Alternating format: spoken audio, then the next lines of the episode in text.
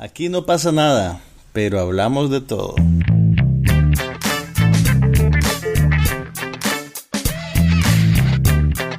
Un podcast sobre cine, TV, tecnología y todo lo demás.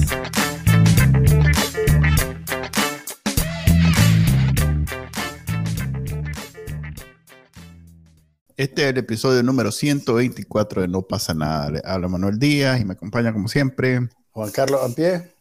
Eh, quien está hoy en, en- en- en convaleciente en cama porque tiene COVID, Bueno. dice él. ¿Cómo sabes? porque me hice una prueba y ¿En salió serio? positiva. Sí, me hice una prueba rápida que Ah. dice, espere 15 minutos para ver el resultado. Ah. El resultado salió al minuto. En Así que serio. ahorita mi carga viral debe ser súper alta. Ok. Eh, Siempre más allá. Como... por, por fregar, por fregar poner un plastiquito al micrófono, lo que no vaya a hacer este COVID. eh, Lo siento, madre, ya la suerte está echada. eh, eh, es, producción china y vos sabes que esos más Y se pasa, se tecnológicos. pasa por la onda. Sí, está bien. Se hace digital y de pronto algo No sé, ensartado, sé Bueno. si tenés, no sé si tenés la ciencia así al tiro, pero bueno, vos dale. Se supone que sé de eso, pero fíjate que si me va a dar, hoy es el día porque fui al cine. Así que ¿A vos no te ha dado del todo? Sospecho que me dio en diciembre, Mm. pero como estoy tres veces vacunado, eh, creo que fue de esas que, que Pasó como una gripe. pues, sí, que Mm. pasó como gripe. Mm. Porque no, pues no, ni por me dolió un día el, el, el, el cuerpo, la cabeza y de pronto me costaba respirar, pero puede ser que simplemente me Habías comido, muy... habías, habías comido mucho. Sí, era diciembre, entonces puede ser que el- el- Vos gran- que, oíme, eso, eso, es, eso es científico. Cuando vos comes mucho, el estómago ocupa más espacio dentro de la caja torácica e invade el espacio que naturalmente está para los pulmones. Entonces, por eso es que sentís que no podés respirar bien cuando te pegas una de esas comilonas navideñas. Así Por que, eso, puede ser, pues. Puede ser, no, puede sí, ser. no digo que me dijo a ciencia cierta. Y bueno, está aquel cuento que hice en el 2020, entonces, que fue una gran diarrea que todavía la recuerdo, pero gracias, gracias por compartir ese detalle tan, está escrito en Bacanalica todo el gráfico, tan, tan lindo.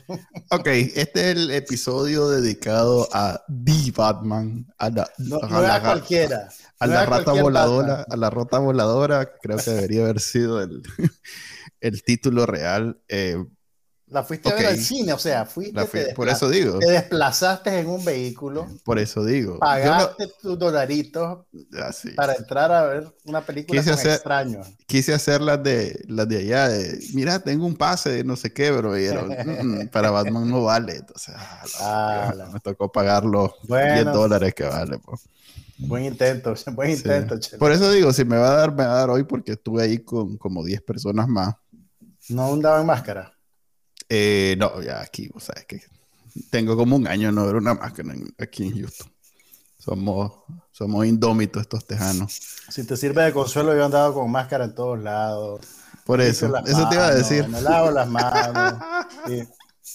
Eso te iba a decir que ya iba, te quitaste la máscara, porque yo sé, o sea, las veces, las veces que te he visto en las calles en los últimos dos años, eh, te he visto con máscara. Entonces, Así es, pero ya ves. Bueno, por lo menos me, me capié por bastante tiempo, mm, hasta que, y, y me dio cuando lo que anda circulando es una mutación ligera, y ya tengo mis dos vacunas más un refuerzo, entonces.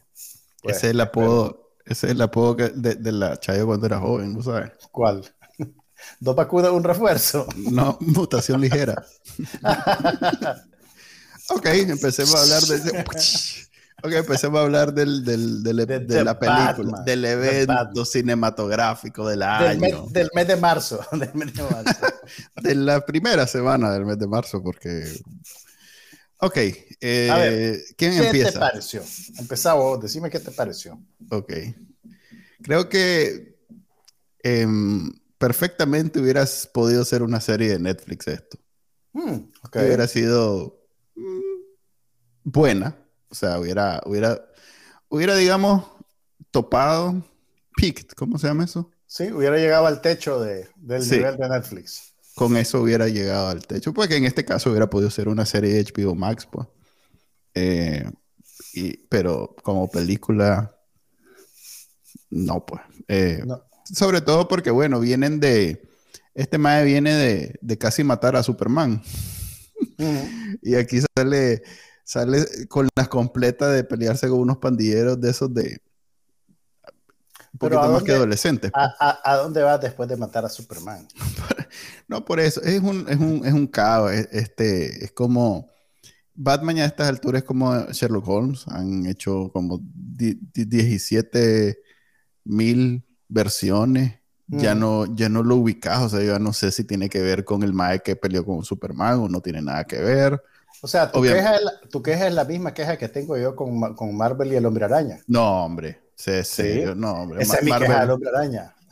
Marvel tiene una. Tres es hombres serio en sus araña. cosas. No. Tres no, no. Hombre Araña. Ese es Sony. Eso no tiene nada que ver Llevamos con Marvel. siete, llevamos siete Batmans. Ok, mira, creo Mm. que a mí me gustó más que lo que te gustó a vos. Es que, como te digo, si, si ajustamos expectativas, como una serie, ¿sabes qué me recordó? Es como eh, The Punisher. Hubiera podido ser Ujú. este libreto, lo adapta a, hacer una temporada de The Punisher y queda muy bien, queda Ujú. bárbaro. Eh, Fíjate que yo, pues yo te diría que más bien yo agradezco que sea una película y que no sean 10 horas de una trama estirada. horas, tres horas Sí, sí, pero 3 horas es menos que 10. Ah, bueno, capítulos de una hora, pues, ¿me entendés? sí. Mira, a ver, yo iba con expectativas, no, yo no, realmente no tenía expectativas de la película. Ujú. Eh, seguí muy poco las noticias de su producción, pues más allá de que Robert Pattinson iba a ser el papel principal, realmente no, realmente no tenía una inversión emocional mayor en lo que iba a ver. Y si te soy completamente sincero, el Ujú. ciclo de películas que le tocó a Ben Affleck a, a hacer el papel de Batman, honestamente siento como que no las vi. O sea, era, era- eran así de insustanciales. Incluso aunque narrativamente se tiraran por la hipérbole como este maje mató a Superman, ¿me entiendes? O, o va a matar a Superman. Do you bleed? Pregúntame sobre esa película y, y mi recuerdo. No te acuerdas de eso, ¿no? Eso es lo que más muy, recuerdo yo. muy poco. O sea, me- me de lo que más me acuerdo es de que no, que no me gustaron mucho, pues realmente. Ahora, pregúntame por las de Tim Burton y las tengo, o las de Nolan, Ah, más y las tengo, y, y tienen, Ah, bueno, Chris Nolan, tienen más sí. sustancia, tienen Sí, más uh, sustancia, ¿me uh, sí. Tienen más, eh, eh, eh, más caña que moler, tienen, son más interesantes. Uh, sí. Ambas, incluso, incluso con los contrastes que tienen, porque la- las dos que hizo Tim Burton son más caricaturescas a la hora de presentar caricaturas, las de Nolan son más pretenciosamente serias, pero cada una en su estilo, yo creo que es- tiene una propuesta interesante, o por lo menos algo que, llama la- que, que es digno de tu atención. Mm. Ahora, esta, esta versión, mira, yo siento que está muy influenciada por David Fincher, por la estética de las películas de David Fincher. Había algo en la visualización de Ciudad Gótica que me recordó Seven. Eh, y también, pues, la trama, si vos te fijas, esta no es una película de superhéroes en la que están No. explotando mucho el mito. Es una película No. policíaca de procedimiento Sí, en la que resulta que, un- resulta que uno de los detectives es un maje que se disfraza de murciélago y que sale en la noche en un carro de, en un carro tuani a asustar gente. Ahora bien, Muscle car. Sí, ahora, lo que no, a ver, eso, eso de la, esa, esa decisión creativa, la aprecio, la respeto y la disfruté mucho. Si Mm. te soy completamente honesto. Donde yo creo Sí. que la película flaquea es a la hora de que le caen las exigencias del género taquillero, ¿me entendés? Le dicen, mira, Chele, esto no puede ser solo la investigación de un asesino en serie que anda matando a la clase política de Ciudad Gótica porque, porque el maje se las tira de, de Donald Trump. Tenés que hacer que toda la ciudad esté amenazada y que venga un cataclismo en el tercio final. Entonces, la película empieza a gravitar hacia ese tipo de narrativa porque tiene, que, tiene que escalar, digamos. Tiene que cumplir. Tiene que Sí. cumplir con, con- con una secuencia de acción monumental en la que tenga centenares de... de Que aún así no lo es, pues. Aún así. Que aún así no lo, no lo es, pues. Entonces, yo siento que la película tiene un, un pequeño conflicto, pues no un pequeño, pero sí tiene como un conflicto de identidad y una y la necesidad visible de querer satisfacer demandas de, de, públicos diametralmente opuestos, ¿verdad? Sí. Eh, tenés, que, tenés que satisfacer a los fanboys, sí. tenés que satisfacer a la, a la, gente que está dispuesta a aceptar algo más oscuro, pues algo más oscuro, algo más retorcido. Eh, eso lo, lo, notas en el tercio final de la película. Lo notas también en, en la secuencia de acción. Por ejemplo, la, la el, el, batimóvil, por ejemplo, todo lo que tiene que ver con el batimóvil. Si vos extirpas eso, tenés exactamente la misma película. Sí, no, y, y, todas las escenas de acción, además que son en una oscurana que he visto videos. Eso, eso, no me molestó, fíjate, eso no me molestó. Pero, pero, pero por ejemplo, si vos, yo también, y también a pesar de que la disfruté, sentí que la película era muy larga. Pero si vos quitas los ocho minutos, más o menos, pues estoy, estoy adivinando, ¿verdad? Los ocho minutos que tienen que ver con el Batimóvil. Si vos quitas eso de la película, al final te, te, hubiera quedado una película más ágil y te hubiera quedado exactamente la misma película.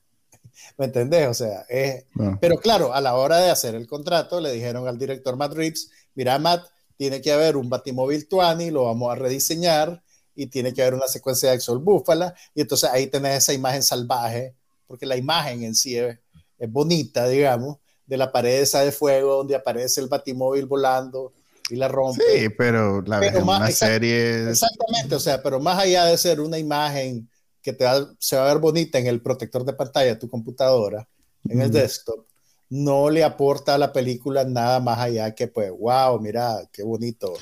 Creo que es una película para gente más adulta. Sí. Hubiera sido mucho, mucho mejor si en vez de ser PG-13 hubiera sido R por lo menos. Mucho mira, mejor.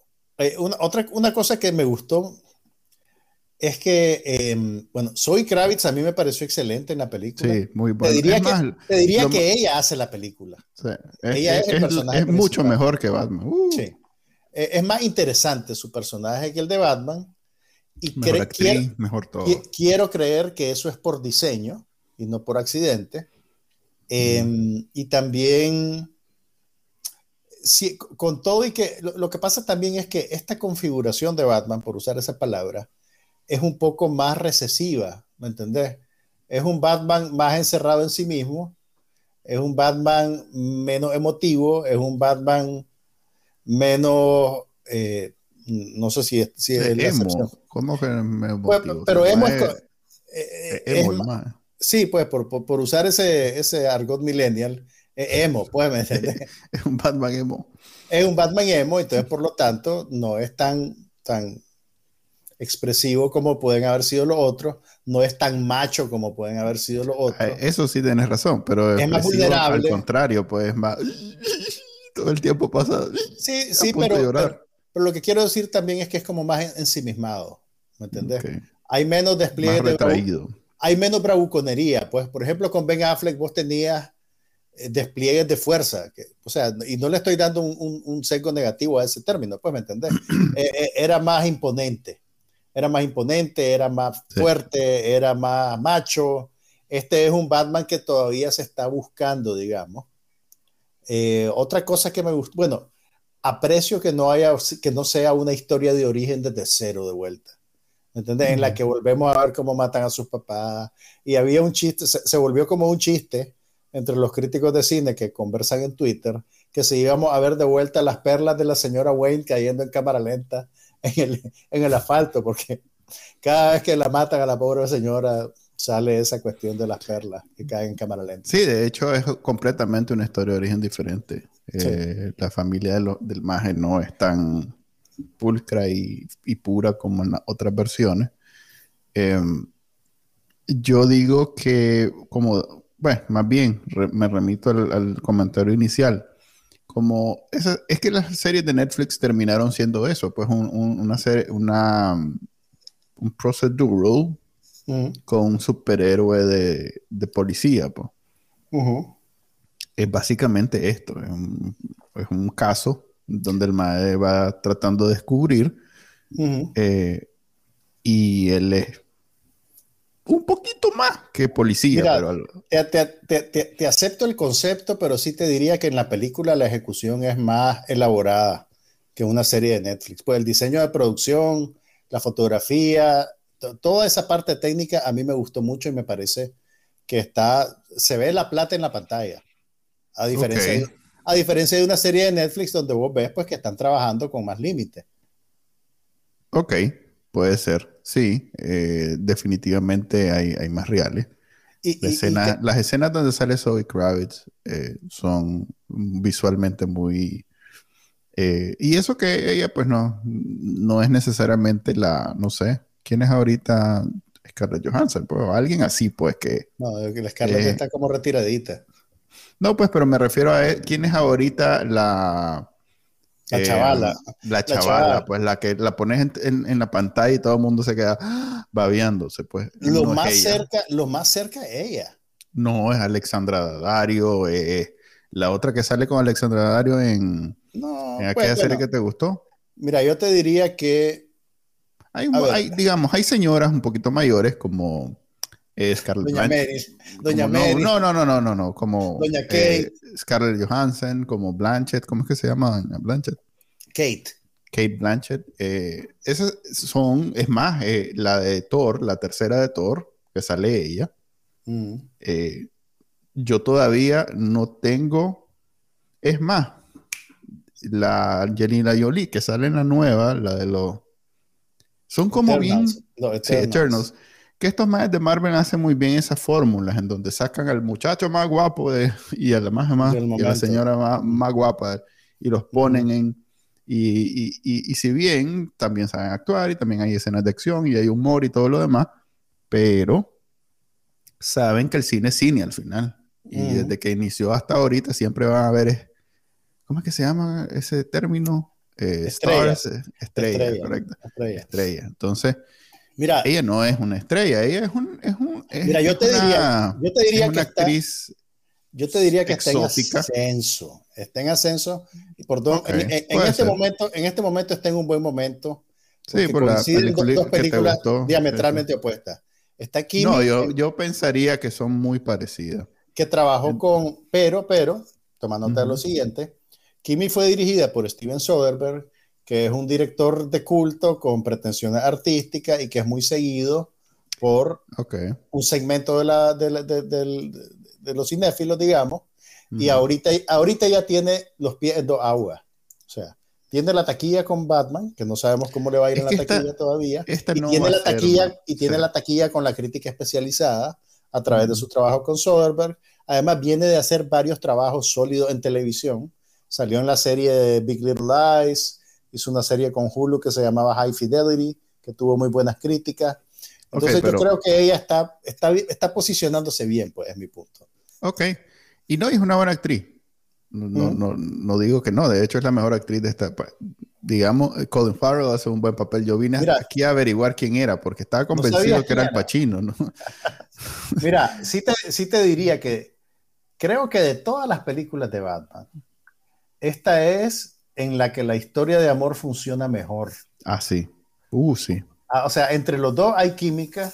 Vos crees que esos más se están enamorando, vos crees que la relación llega al punto donde llega en la película y, y aceptás las decisiones que toman porque se sienten coherentes, pues, con, con los Sí. personajes que te han pintado, pues. O sea, de, de- de hecho, lo, lo más exitoso de la película es la historia de amor. Sí, eso venía a decir. Ma- me, más que jodido, la- me robaste en mi comentario. ¿verdad? Más que la intriga política, más que el misterio, más que el villano, Eso iba a decir yo. A ver, es la relación entre ellos dos la que funciona mejor. iba a decir, mira, no es una película de superhéroes, para nada. No. Y hay un género establecido y esto no es una película de superhéroes. Este más Y cuando trata de ser una punto película de 5 que, le- que lo dejaran inválido como 10 veces. y cuando trata de ser una película de superhéroes es cuando la película es más floja. Sí. Ok, no es una película de superhéroes, no es una película de acción, para nada. Las únicas escenas de acción que podrían haber sido buenas, es, en la pantalla está 80% negra. Absurdo, pues. eh, Eso no me molestó. es, es lo que haría yo como, como no soy director y no soy bueno. Apagame todas las luces y ahí voy a ver qué hago. Yo, yo- Eh, yo le doy un poquito más de crédito que vos, pues, pero yo, no me, No. yo no sentí que me estaban tapando las cosas realmente. pues es que vos no aprecias de acción. No, en serio, no te llaman la atención. Perdón. Y debo decir que eh, es un, ¿cómo es que se llama? Un noir, un cine noir. Es, una- es como una, un film noir, es un film noir. De detective. es eso, es un film noir, pero tiene ese elemento del, del, del, del interés romántico muy bien eh, ejecutado. Mira, hay, y hay, otro- los film noir también tienen eso, También tienen una tienen eso, pues. fatal y entonces el maje... es- Exactamente, eso es. exactamente. Eh, eh, que- si vos vas al cine a ver un film noir con una femme fatal Maje, extraordinaria, siento- eh, sobresaliente, es me siento orgulloso que después de 124 ediciones de este podcast tenés los elementos críticos para discernir la influencia del film noir en una me, película como me enter- me Sí, sí, enternece si que no vos me- pensás que es Si por- no me están hay- viendo, si no me están viendo en video, sepan que estoy llorando. me enternece que vos pensás que es porque he, he- he aprendido algo y en realidad No he, estoy arando llegado, en el mar. he No llegado ahí ignorando Por completamente. Sí, yo cada vez que dejo de hablar paso tu, tu, tu, aquí en la computadora viendo YouTube y cuando veo que dejas de mover la boca digo, ajá, y que no sé qué. Hombre, gracias. Eso me hace sentir súper especial. ¿Sabes quién me decepcionó? John Tuturro. Yo, yo pensaba ser un excelente malo y no fue un excelente malo. Es que hacer el papel que le dan. No, no, no. Hubiera podido ser, o sea, es que Cuando decía excelente malo, ¿qué esperabas? Que fuera más, alguien que me diera miedo y que no fuera me más estrambótico, que fuera No más. sé, no sé. O sea, para más, eh, Colin Farrell sí hace un buen malo. Pero bueno, ya tiene Yo siento- experiencia mira, yo- Es su segundo Batman, es su segundo, es su segundo, eh, ¿cómo se llama? Villano de Batman, del maje. No, ¿cuál fue el ¿Cómo no? ¿Cuál fue el otro? Aquel del ojo, ¿cómo es que se llamaba? No, pero ese no era Batman, ese era Daredevil. Ah, Era un. Daredevil que creo que era Ben Affleck, el papel principal. cierto. Ahora, ¿qué te pareció la, el, el- bueno, la película pretende comentar sobre el momento político Hay un de comentario cargado político. Hay- Hay, un hay- comentario. pues, Cuando el- la el- madre dice, esto pero- es white privilege, no sé qué. No, pero apart- apartando eso, que es súper expreso, Ujú. pues el, el- el- el- el villano principal de la película, que al principio no te dicen quién es, aunque se hace evidente rápidamente, tiene esa, esa, está explotando ese descontento eh, de- en clave populista, ¿verdad? De que vos su- Ujú. su- tenés suspicacia de todos los políticos, entonces vamos a quemar el mundo para que los políticos se vayan con él. Entonces, yo creo que eso conecta un poco con el fenómeno del trumpismo y el director está queriendo meterse en esa agua. No sé qué tan interesante o coherente puede ser el comentario que él quiere hacer, pero sí, sí tiene, digamos, un poquito más de preocupación por conectar con el momento que las películas tradicionales de superhéroes. Yo creo que Christopher Nolan lo hizo mucho mejor. Ok. Pero, Con- pero Christopher Nolan es previo al, al- al ascenso del trumpismo, Sí, pero en términos de crítica, en la segunda película. en la segunda película de, de- de esa serie de Batman, es Sí. muy, muy buena. Yo me acuerdo haber, haberme quedado pensando después de haber visto eso. Sí, Además que es mucho mejor en términos de si acción si- y todo. si las comparas, la segunda película de Nolan es, es superior a esta. Uh, sí. Pero, pero yo te pongo mucho, esta, te pongo esta por encima de todas las de Snyder, por ejemplo. Sí, pero eso no es No es Eh. Gunn está haciendo muy buen, muy, algo muy bueno. Para mí que el futuro de DC Comics está en manos de ese mae, ¿De quién? de, de Gunn, de, del de, el que hizo ahorita Peacemaker y el que hizo lo Suicide Squad. Ah, el, el segundo Suicide Squad. Sí, todas esas que están anunciando ahorita son- no me llaman la atención para nada. Las de Igual que Marvel este o las de. DC. Las de DC, las de DC. Las de DC. Eh, a propósito, ese, eh, el que hace de Alfred, que es Andy Serkis, que El que- Gollum. Sí, y es también en Marvel, es aquel, aquel traficante de armas sud- sudafricano. Este más, ahora, creo que en- Serkis trabajó antes con este director. El director Matt Reeves es el mismo que hizo las películas del planeta de los simios. Eh, Y también hizo-. También hizo una de Steven Seagal, ¿Cuál? una chancha de esas de Steven Seagal, el maestro. Mira, Bueno, también hizo Cloverfield, aquella película Ah, de, de que era rara. Sí, Mm. sí, que era como un video casero. El maestro escribió una película de Steven Seagal, que Under ok. Siege 2. ¡Ey, esa no era mala! No, en serio, te lo digo en serio. Esa la dirigió Andrew, ay, se me olvida el apellido, pero la dirigió un buen director. Y la muchacha era la Erika Christiansen, quiero decir. No, Catherine Heigl. Ah, no, no, no, pues no es la que estoy pensando, olvidarlo. Under Siege, la primera era. No, que era aquella Playmate, no era. sí, era, era una modelo de. Era una Playmate. Era una modelo erótica, pero era hizo buen papel en esa película. ¿Quién, la man? Sí, sí, sí. Ok. Ok. Em, eso fue lo que nos pasó con Batman. Yo la recomiendo, no sé si Manuel la recomienda. sí la recomiendo, pero si no tenés, no sé, si no, no tenés ninguna expectativa de ver una de esas producciones típicas de Marvel o, anteriores de, es, radical, estilísticamente es radicalmente diferente a lo que es Marvel. Creo que hubiera, si lo hubieran dejado, creo, que si lo hubieran dejado ser R, hubiera sido más cercana a a lo que quería lo que fue a lo que fue Joker que, que ese sí fue R y que sí fue pudo desarrollarse mejor el personaje. Yo no creo, yo no creo que Joker por ser más violenta o más gráfica sea necesariamente mejor. De hecho, esta me gustó más que Joker. Bueno, sí, pero, pero es porque el personaje de Joker no era alguien que te tenía que caer bien, te tenía que incomodar. Y en realidad que fue exitoso en eso.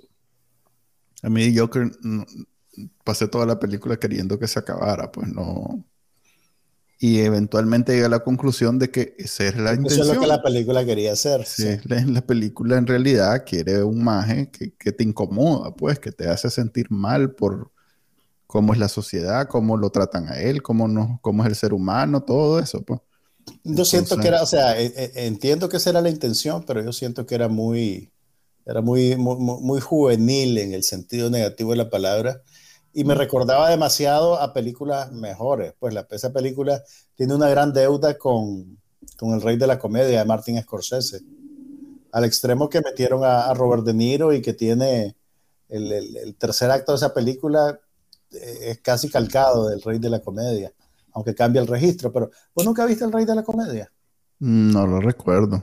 Mira, es una película que Scorsese hizo creo que en el 80, a principios de los 80 Creo que puede ser como del 84. Es un tronco de película. 82. 82. Y es, es, como, ¿cómo se dice? Anticipa el, anticipa el, culto a la celebridad a como lo vivimos nosotros. Es una película súper interesante. Ahí ponerle, en tu, ponerle en tu watchlist y, y verla algún día, porque tiene una, una actuación excelente también de Robert De Niro, de Sandra Bernhardt.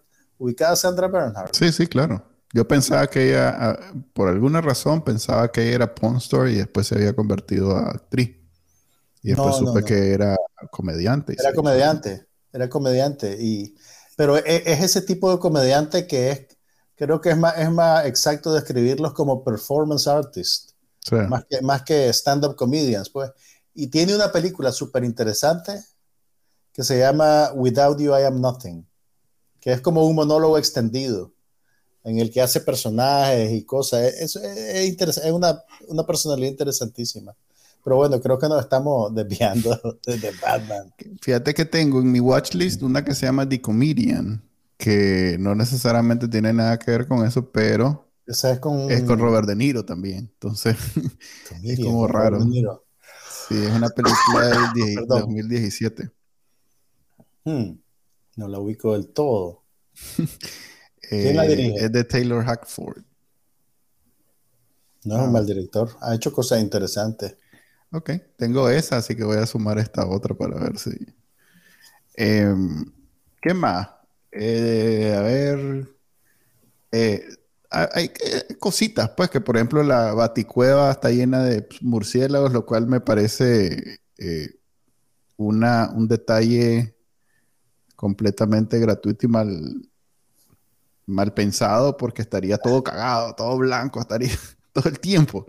Tal vez son murciélagos entrenados. De viaje estúpido, pues, o sea, Están como murciélago y, después, no, y ahora cómo limpiamos aquí. Ah, bueno, mira, bueno, eso, eso es interesante. En vez de vivir en una mansión aislada, Bruce Wayne vive en un rascacielos. Sí, eh, eh, ajá, Lo que me, me hace dudar de dónde está exactamente la baticueva, pero Eh, hay cosas así, pues bien idiotas, como cuando el maje está en, el, en, el- en la estación de subway y ve el, el- letrero en el, en, el, en el cielo, en la primera escena de acción. Eh, no sé, pues. eh, hay novatadas de ese tipo, pero inmediat- eh, eventualmente cuando me di cuenta que no era una película de acción, ujú, aprendiste Eh, a aceptarla. Sí, la acepté como pues un episodio de eso, como esas series de HBO que son bien, este, que son bien, eh, ¿cómo decirlo? Eh, pues son para adultos, pues, que son bien crudas, bien, así, bien, bien, eso, pues, bien Ujú. dramáticas. Y. y creo que hubiera sido mejor si hubiera sido R porque hubiera pod- hubieran podido desenvolverse mejor. O sea, creo que hay una desconexión entre que está dirigida a adultos que no van a buscando que el maje huele, sino más bien que Ah, el maje transmite emociones intensas Sí. y la restricción de que como es para adolescentes. No pueden ir no puede ser a eso. donde quieren ir. Claro. Sí, entonces es, Claro. es- es absurdo, pues es, es como... Y fíjate Eh, que una no cosa sé, que pues. me pasó, a- hacia el final de la película vos ves cómo te sientan las bases de la secuela y te introducen Eh. otro personaje. Ese Eh. tipo de cosas, Está bien yo Marvel, siento que son, son innecesarias y, y te extienden el metraje de la película. Yo- casi que te diría, yo hubiera agradecido que la película terminara, digamos, completa. Y ok, después me tiras otra peli, ya sé que va a haber una continuación, ya sé que Es van a más, haber lo más seguro es que sea la de. Catwoman, pues no, no sea esa. Sí, puede ser, puede ser. Pero bueno, ahí está The Batman en cines. Está en los cines en Nicaragua también, así como en, todas en todos lados. en todos lados donde hay cine, ahí van a ver The Batman. Hasta en, no sé, hasta en los cines piratas debe estar ya. ¿Cuáles son esos? No sé. En Nicaragua debe haber. Eh, Hay un micro Yo vi una película. que entre ¿Qué- qué cada, entre cada película porno pone algo, de verdad. Yo vi, yo vi una en blanco y negro de 1937, así que no te voy a, no te voy a, no te voy a quitar el tiempo. Decime vos qué más viste. Mira, vi. eh, es que me puse el día. Vi The Last Duel, que la tenía pendiente. Ah, por fin. Sí, la, por fin le tenía ese dedo del tío Scott. Tío Ridley. Sí. ¿Y qué te Eh, pareció? Me pareció muy bueno. A ver, es cansado eso de ver las tres versiones. Ujú, ok. Eh, sobre todo porque cada, dura, dura un- cada una dura como una hora, pues. No, eran como 45 película dura minutos, 50. Como pues. 40, 30 minutos más o menos. No, más de 40, más de 40. La película dura más de dos horas y media. O sea que, Ok, ok. eh, pero sí me pareció importante eh, ver qué tanto han avanzado los derechos de las mujeres eh, en los últimos 500 años o mil Eh, años, no sé.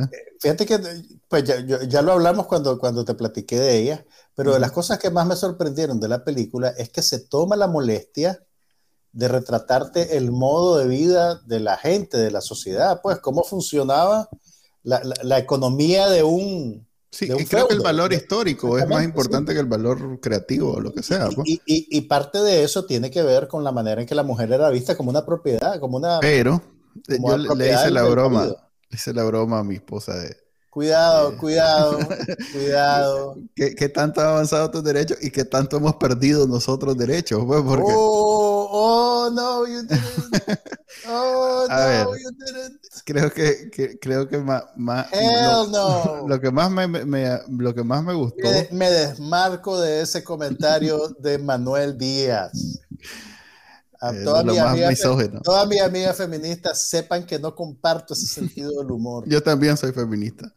No, Después de la explicación que dio Dave Chappelle en su último especial, Ah, la cual es correcta. ah. Eh, Pero bueno, ajá, seguime hablando de qué te pareció la película. creo que eh, es interesante, continuando, pues, que tanto han avanzado los derechos del amor y que, y, y irónicamente y contradictoriamente, que tan poquito han avanzado realmente.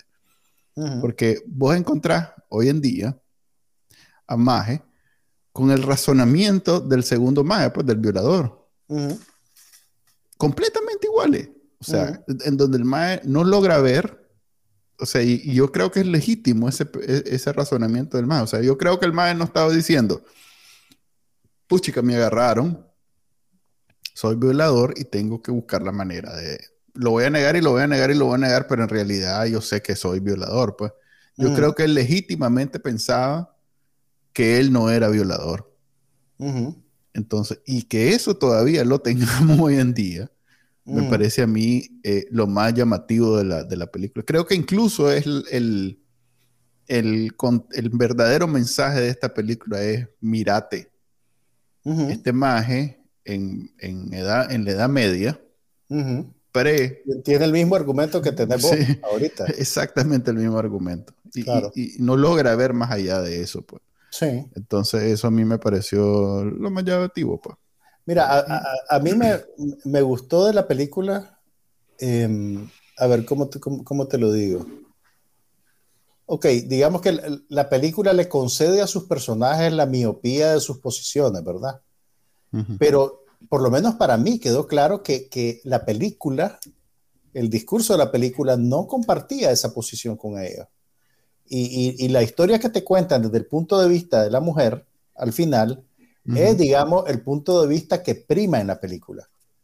Mm, ¿Entendés lo que te ¿Por quiero ser decir? el último porque coincide En más con tu punto de vista? No, no, en, en parte porque es el último. Yo siento que, que- que eso tiene que ver con la construcción del guion. ¿eh? O sea, por un Además que yo pensaría- que yo- al final. Yo pensaría que la última, más que ser el punto de vista de la magia, porque dudo mucho que haya tenido ella la oportunidad de plantear su punto de vista históricamente, por lo mismo, pues. Pero, pero, pero es su experiencia, pues quiero decir. Es el, los acontecimientos desde su punto de vista. No me refiero a, a su a idea o ideología, ¿verdad? Simplemente cómo experimenta el personaje eso hecho. Eh, y, y, si- y- a mí no se me olvida cómo. A, a mí me gustó mucho eh, percibir las ligeras diferencias en, en- en- en la edición y en la, y en, y en- y en la puesta en escena de una historia a otra. Y de las cosas que se me quedaron más marcadas en la memoria es como cuando te cuentan la, la historia desde el punto de vista de ella, que viene el, el- el- el- el- el- el evento violento, el sonido es mucho más alto que las dos veces anteriores que te lo ponen. De tal manera, y, y ese es un truco que, que es una decisión creativa del director para que vos sintás más lo que está pasando, para que te identifiques Además que hay con el elementos. punto de vista de ella, pues, ¿me entendés? Hay elementos, por ejemplo, los zapatos de la magia en una historia y la otra, que vos podés decir, o sea, estaban ahí y sacar tus conclusiones. Pero viéndolo desde los dos puntos de vista diferentes, eh, es completamente otra razón. Yo creo que, te digo, es una película Es una buena interesantísima, tiene... Y, y- y realmente es muy difícil lo que, lo que se propone y, es más meritorio lo que consigue, creo yo. Por eso, a mí me desconcertó un poco pues el discurso que hubo en redes que criticaban a la película porque te mostraban tres veces, bueno, es- esto es lo que se decía, ¿verdad? Que al mostrar tres veces la violación estaban glorificando la violencia contra la mujer. Yo siento que más bien la película es, es, es como una pieza de denuncia social. Pero Sí, pues, sí, obviamente, pues yo soy hombre y, y estoy hablando desde, desde el privilegio masculino, digamos. Pero yo creo que hubo, pues que la película, la gente tal vez opinó sobre la sinopsis sin haber visto la película realmente. ¿Me entendés? Porque yo creo que es difícil que veas esta película y que sintas que está glorificando la violencia contra la mujer. Me es evidente que vos y yo nos informamos sobre el cine en lugares completamente diferentes. Ok. Sí, vos tenés...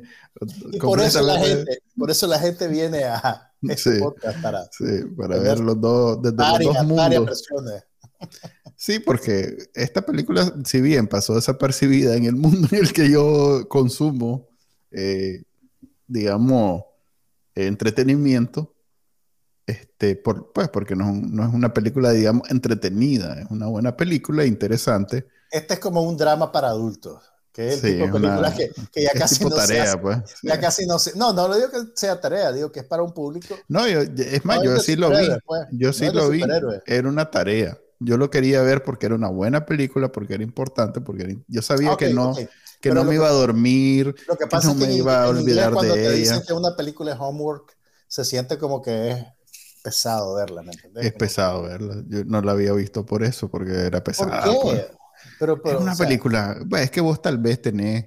Pues yo soy un señor, pues yo sé, pero, o sea, a- o sea, y, y también puede, puede sonar chabacano decir que es una película entretenida, pero realmente es, No, una no, no, es una narrativa interesante. Yo, yo sentí, mira, yo sentí esta película, con todo y lo larga que es, la sentí más, más corta que, que cualquier película de Marvel. No, no, no. Es larga.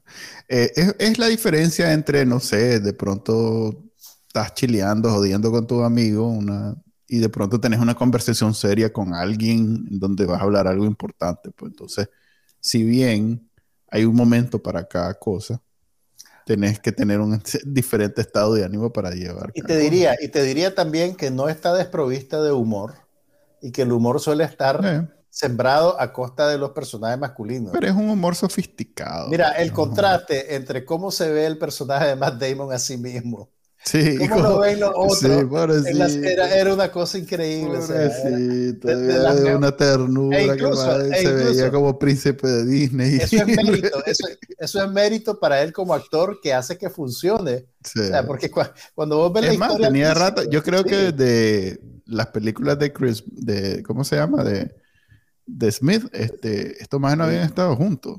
de The Good Will Hunting, no, no habían hecho una No, película. no, no, Will Hunter, no, de Dogma. O creo que No. de, de Dogma, sí, Dogma. Sí, pero, pero sí, sí, creo que Dogma. Y, y, y también te diría que Ben Affleck hace una buena actuación cómica. Sí, hace un buen papel. Aunque su, su personaje al final se convierte como el, el- el segundo, el villano de segunda línea, digamos, Mm. pero es, es una buena actuación cómica. Ok, ya, ya le dejamos mucho tiempo y no era la intención. Ok, te voy a hablar de una serie. Yo también te voy a hablar de una serie. ¡Oh! A ver, ¡Oh! ah, bueno, ya, hablé- ya hablé la semana pasada, creo. Inventing? Anna. Sí, ya hablamos de Inventing Anna. Ya hablamos de Boom. Inventing Anna. Ah, Ok, te voy a hablar de una serie nueva que te va a interesar. Ya sé, ajá, dale, correcto. No. contame. Eh, Hulu estrenó una serie nueva que se llama The Dropout, Mm. que tiene que ver con el caso de eh, Isabel Holmes. Isabel Holmes, eh, Elizabeth Holmes, que es eh, una mujer que se hizo célebre por promover y vender una nueva tecnología que supuestamente iba a revolucionar la industria de la medicina e iba a permitirte hacer 50 exámenes de sangre en tu casa con una gotita de sangre sin necesidad de pincharte en un dispositivo del tamaño de un iPod. Y recopiló no sé cuántos millones de dólares, era como la nueva Steve Jobs, la De hecho, industria se vestía como Steve Jobs. se ¿no? vestía como Steve Jobs y además se- se- era, era una mujer atractiva, entonces toda la prensa especializada en tecnología la convirtió en, en la persona de las portadas, digamos, un montón de gente poderosa le dio un montón de dinero y resulta que todo era Una falso, estafa. Era una estafa. Y ahora está enfrentando la justicia después de haber perdido quién sabe qué cantidad de dinero. Pues bien, Hulu produjo una serie con Amanda Seyfried haciendo el papel de esta señorita y además con un montón de buenos actores en papeles secundarios. Vi el primer capítulo de tres que estrenaron y te diría que está bien. Vi un artículo, no sé si fuiste vos que me lo mandó, donde están criticando eso de querer hacer serie De, de noticias. de, de cosas que perfectamente podrían ser películas. Sí, y ponen bueno, a Dropout como un ejemplo. Mira, y- incluso te diría, pero, pero mira qué cosa más curiosa, está, está pasando con las series de televisión lo mismo que pasaba antes con las películas y los estudios, que tenían proyectos similares que se ponían a competir. Ujú. Vienen dos series más que tienen que ver con, Estafadores. Con no, no necesariamente estafadores, pero sí es que con, Inventing Anna con es una historia- estafadora también. con historias grandes de tecnología. Viene una película sobre la debacle de WeWork. Eh, Vos Mm. sabes, WeWork, que es esa cadena de espacios para trabajar en colaboración que se puso muy, fue muy popular en Estados Unidos hace unos años, recopiló un montón de dinero y después cayó en la bolsa. Y viene también otra serie sobre Uber. Ah, que salió esa como de la va a nada. ser problemática. Entonces, mira, la de, la de WeWork, los actores son eh, Jared Leto con la Anne Hathaway. Y la de Uber es con Joseph Gordon-Levitt. Entonces tenés actores buenos que usualmente podrían abrir una película y que ahora pues están metidos en una serie. Yo creo que la, la- la serie esta de Hulu gana al aparecer de primero, digamos. No, y hay Inventing Anna primero. No, yo, pero, pero pues, es que ¿No la Inventing visto? No, no la he visto y no, no la Ni meto por en qué este- Shonda, No, Shonda no sé qué. no, no. Mm. Pero no la meto en este paquete porque no tiene que ver necesariamente con tecnología, ¿me entendés? Mm, O sea, es mi- influencer la magia. Ok, pero mi punto es pues que tenés tres series Ok. ambiciosas. De startups, pues. Exactamente, que tiene que ver con startups, que tiene que ver con tecnología. Eh, mira, De unicornios técnicamente. de unicornios técnicamente, así le dicen a esas tecnologías No. parecen como... ¿cómo es la- Empresas que llegan a, a valorarse en más de un mil millones de dólares. Ah, ok, ok, eso no lo Son los sabía. unicornios. Mira, lo Bueno, me- es que lo- este podcast es de tecnología también. También, también. Mira, Amanda Seyfried es una buena actriz, a mí me gusta verla. Eh, además, tiene la gracejada del acento, porque la muchacha es- tiene una voz bien particular, entonces hay como, pues los productores, los mismos que están mercadeando ve la serie, Inventing Anna. Ve Inventing Anna. los mismos majes más, que produjeron es la más serie, de tu, de tu están queriendo hacer alley, pues. no sé cómo tomar eso. En serio, vela, vela, vela, vela. Es más, eh, es, es como esa intriga, vela. Te, te la recomiendo. Yo la estoy viendo y la estoy disfrutando. Claro, yo la estoy disfrutando por, porque eh, tiene elementos reales y entonces me, me doy cuenta del el nivel. Es más, eh, ¿cómo decir? Es- si a vos te, cae- te choca y te cae mal toda esta industria alrededor de ser influencer. Te vas a sentir validado por te esta vas- serie. correcto, te vas a sentir validado. y te es más, de la serie co- A mí no, terminamos a mí no viendo me, el a mí no me documental. choca, me es indiferente nada más. Pues sí, pues, pero digamos que no lo Porque yo, entendés. ya y no- soy, yo soy un señor. Por eso, pues, pero eso precisamente, digamos que o sos muy cínico o ya esta cosa es tan abstracta y moderna que no la entendés. Entonces, a esos dos, por eso es que creo que es una buena película, una buena serie, porque logra, eh, digamos que este, este tema de los influencers, por mucho que lo quieran vender como que, este, eh, es la, es la onda, pues, que todo el mundo en realidad se siente, se siente secretamente influenciado por esta gente. En el fondo es mucha más la gente la que piensa que esta, esta onda es superficial, absurda, ridícula. que no la sigue. Correcto. Entonces, como hay mucha más gente que piensa de esa manera, esta serie eh, es- es- es- pienso yo que es más exitosa por esa gente que por la que lo, lo hace. Pues. Es más, en, la- en el último episodio que vi, que fue ayer, hay una escena en donde como que eh, es bien meta porque las majes van a un... Por, a un por hotel meta querés decir autorreferencial. Correcto. Van a un hotel carísimo solo porque una de las Kardashian fue a ese hotel. Entonces ves como el, el- el- en sí mismo, el círculo, eh, cerrándose un ciclo, un círculo, en donde, Es una culebra que se está comiendo su Sí. propia cola. o sea, estas y no sé qué, eh, que, que sueñan con ser millonarios y que todo lo demás, bla, bla, y estafan y todo lo demás, están detrás de las otras más que, que- Que son. que, son que es lo mismo, entonces es como un círculo y, y como si bien eh, yo, pues, sé, yo aquí muchas veces he hecho el comentario que esa mentalidad de Nueva York me parece bien ridícula, pero no deja de ser eh, no deja de ser lo mismo, no deja de ser lo mismo a pesar de que está Wall Street, que está Manhattan, es más, una de las víctimas de la magia es un abogado de Wall Street. Y si bien en la primera escena yo dije, claro, es un adulto que no, no, pues la, No la pobre madre salió llorando porque le dijo, a ver chiquita, pasame tu, tu plan de negocio, no sé qué, no sé cuándo. Y que yo soy mujer y que nadie me quiere. que nadie-". Bueno, pues ahí cuando puedas venir. Este, Ese- y esa es la interpretación de una mujer desesperada por nuestro feminista en residencia, Manuel Díaz. que sí soy, anda a ver el, el último de, Ok, vas a ok. ver. Ok, Pero mira qué interesante. Pero digo yo, ok, en realidad la magia, cuando contrastas esos dos mundos, si bien Nueva York tiene toda esa escena socialite que, que es la ropa, es esto, es lo otro, eh, cuando eh, se cruza con eh, donde realmente se hace el dinero, pues la magia no, pues no, no está equipada para ese mundo. En menos de que terminara el episodio, ya le había dado 10 vueltas al pobre hombre y ya lo tenía comiendo de la mano. O sea, que es mira, el, un nivel... pero mira qué interesante, la, la, la coincide con, con, la serie esta de The Dropout o con la historia real. Sí, y, y que es, totalmente otro mundo.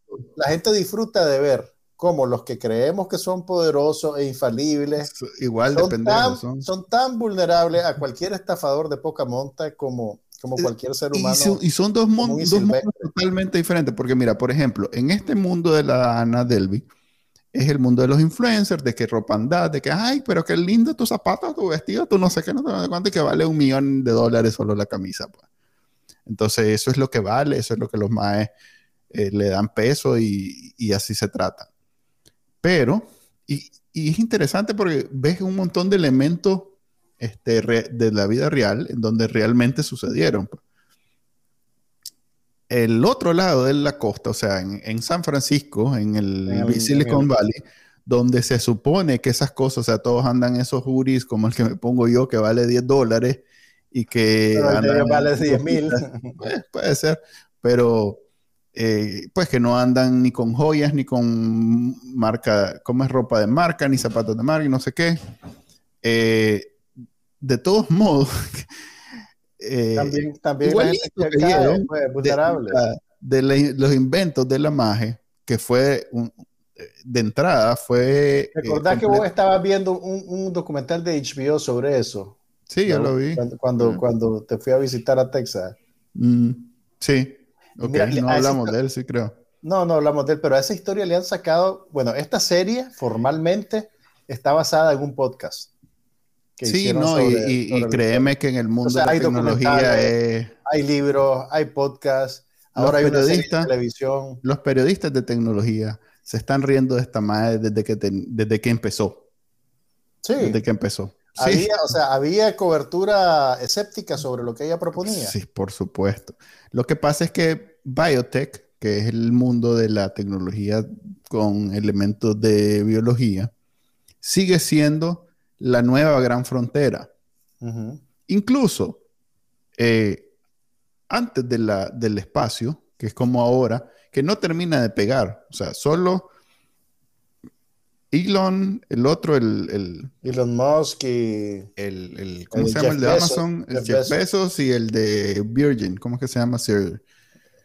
El de Virgin. Ese pues. Ok, esos más, esos tres. Richard Branford. Branson, Branson. Branson Richard Branson. Ok, esos tres más son los únicos que realmente creen eso y no logran enganchar a nadie más. o sea, a los que, han enganchado es a los que quieren montarse y venir. no Exactamente, porque lo, que ellos proponen es una cosa que se siente como una indulgencia personal. Correcto. Como decir, quiero ir a la luna de vacaciones, entonces... Pero sigue, por eso digo, sigue siendo, sigue siendo biotech la nueva gran frontera. O sea, ya las comunicaciones ya, están, aquí, ya es lo que es, ya no va a haber nada nuevo, ya no, pues si acaso van a haber mejoras incrementadas, incrementales, mm. pero no, no va a ser aquello de que en vez de... cambio hasta que venga la, teletransportación tipo No, no va a haber, sí, no va a haber. Entonces el nuevo gran eh, Wild, West es la biotecnología. La biología. Y estas vacunas mRNA de, de COVID eh, son precisamente, así como veían loca a esta señora, Así veían loca las de estas vacunas. Que era una señora que tenía 10 años de estar en eso. Y que nadie le hacía caso porque, que es locura, que no sé qué. Pero ya ves, de esta estafadora, la otra nos salvó la vida. O por lo menos nos está salvando la vida. Claro. Entonces, es como al azar, no sabes por dónde va a ir, venir. Mira, yo, yo creo que sí, sí, sabes, pero tenés que tenés que tener cierto nivel de, de, escrutinio y de suspicacia para ver realmente qué es lo que te están vendiendo y quién te lo están vendiendo. Y en yo creo que es algo que queda un poquito patente en la, en la, en la serie, por lo menos está sugerido al principio. Hay mucho de la chavala esta que tiene que ver con showmanship, pues con, con presentarse de cierta manera, con explotar su apariencia y con... Y con vender la historia completa. Exactamente, para vender más una historia que una tecnología. Si te creen la historia, te aceptan la tecnología, aunque realmente no esté ahí lo que tiene que es estar. Es que, ¿sabes qué? Sí, correcto. Y, y es que, ¿sabes qué?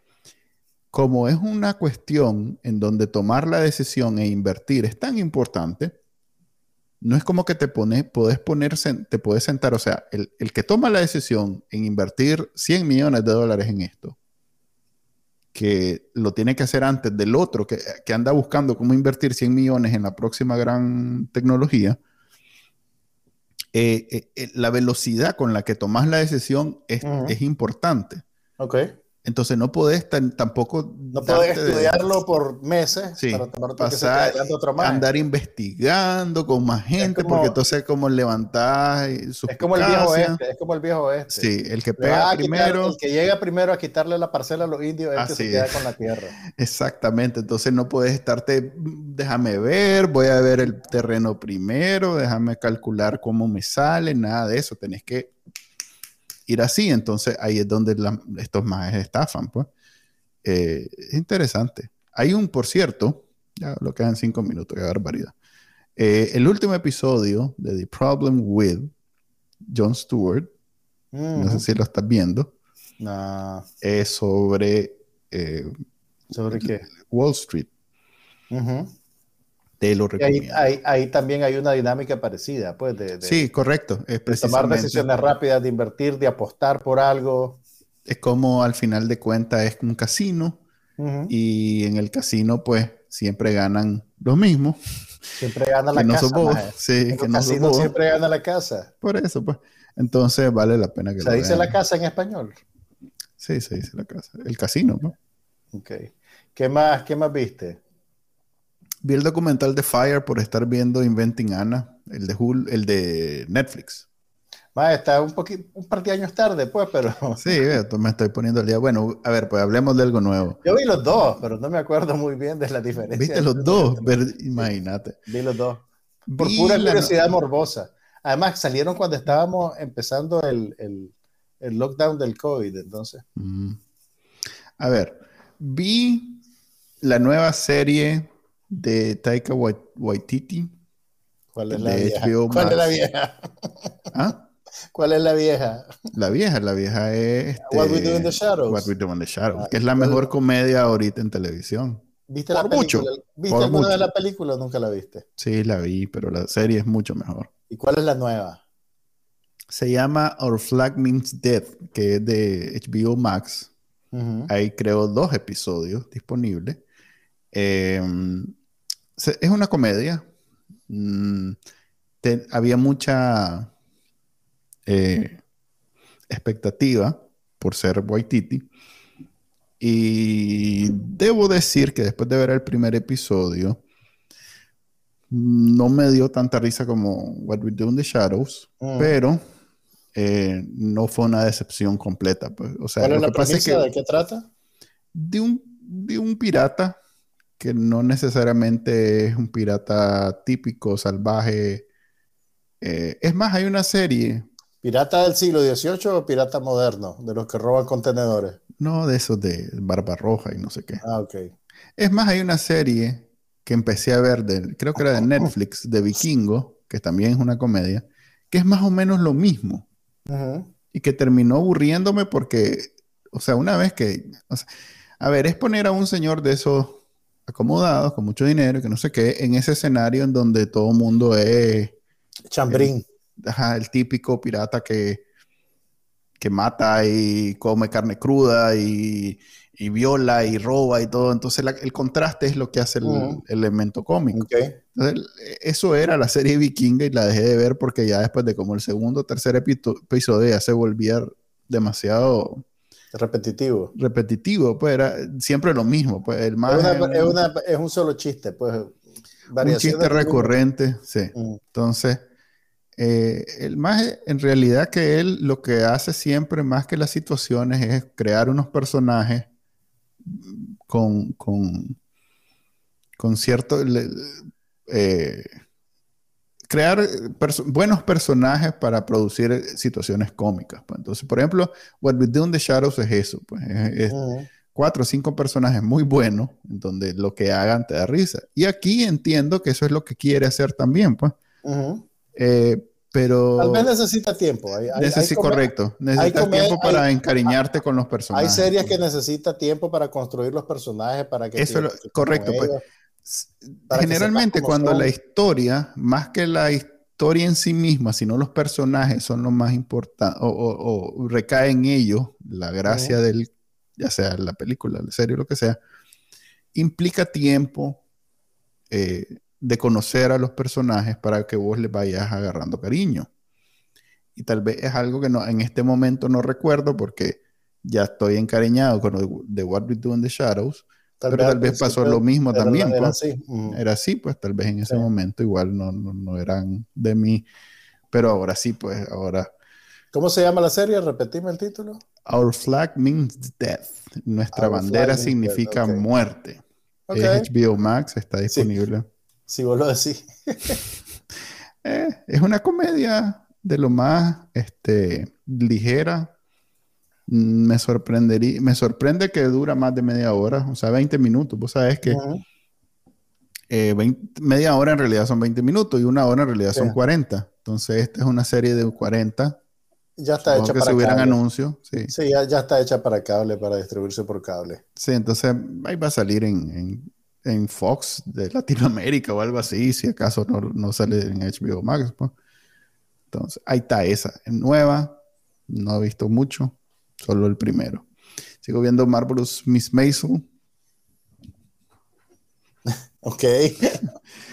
Walking Dead prometen que al fin ya se va a acabar, así que estoy con eso, con esa promesa. dando el beneficio de la duda. No, ver si es cierto. ¿eh? No, ya es una cuestión de como cuando...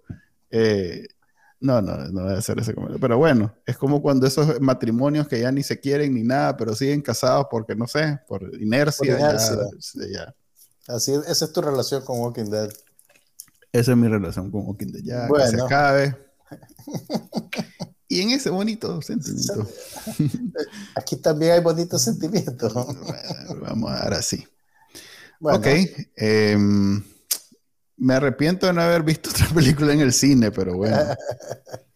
Hubiera podido ver Uncharted, creo que se llama, la que está pegando. Pues, pegando así como quien diga, pegando. Digamos que es la taquillera designada del momento. Es la taquillera del momento. Así que tal vez veo esa la próxima semana. Buena suerte con esa empresa. en eso quedamos. Mucho gusto. Este fue el episodio 123, 124 de No pasa nada. Ya saben que lo pueden ver en vivo todos los viernes a las 5 y media o bien descargarlo después de su directorio de podcast favorito. Mi nombre es Manuel. Juan Carlos Ampie. Hasta la próxima. Bye. Aquí no pasa nada, pero hablamos de todo.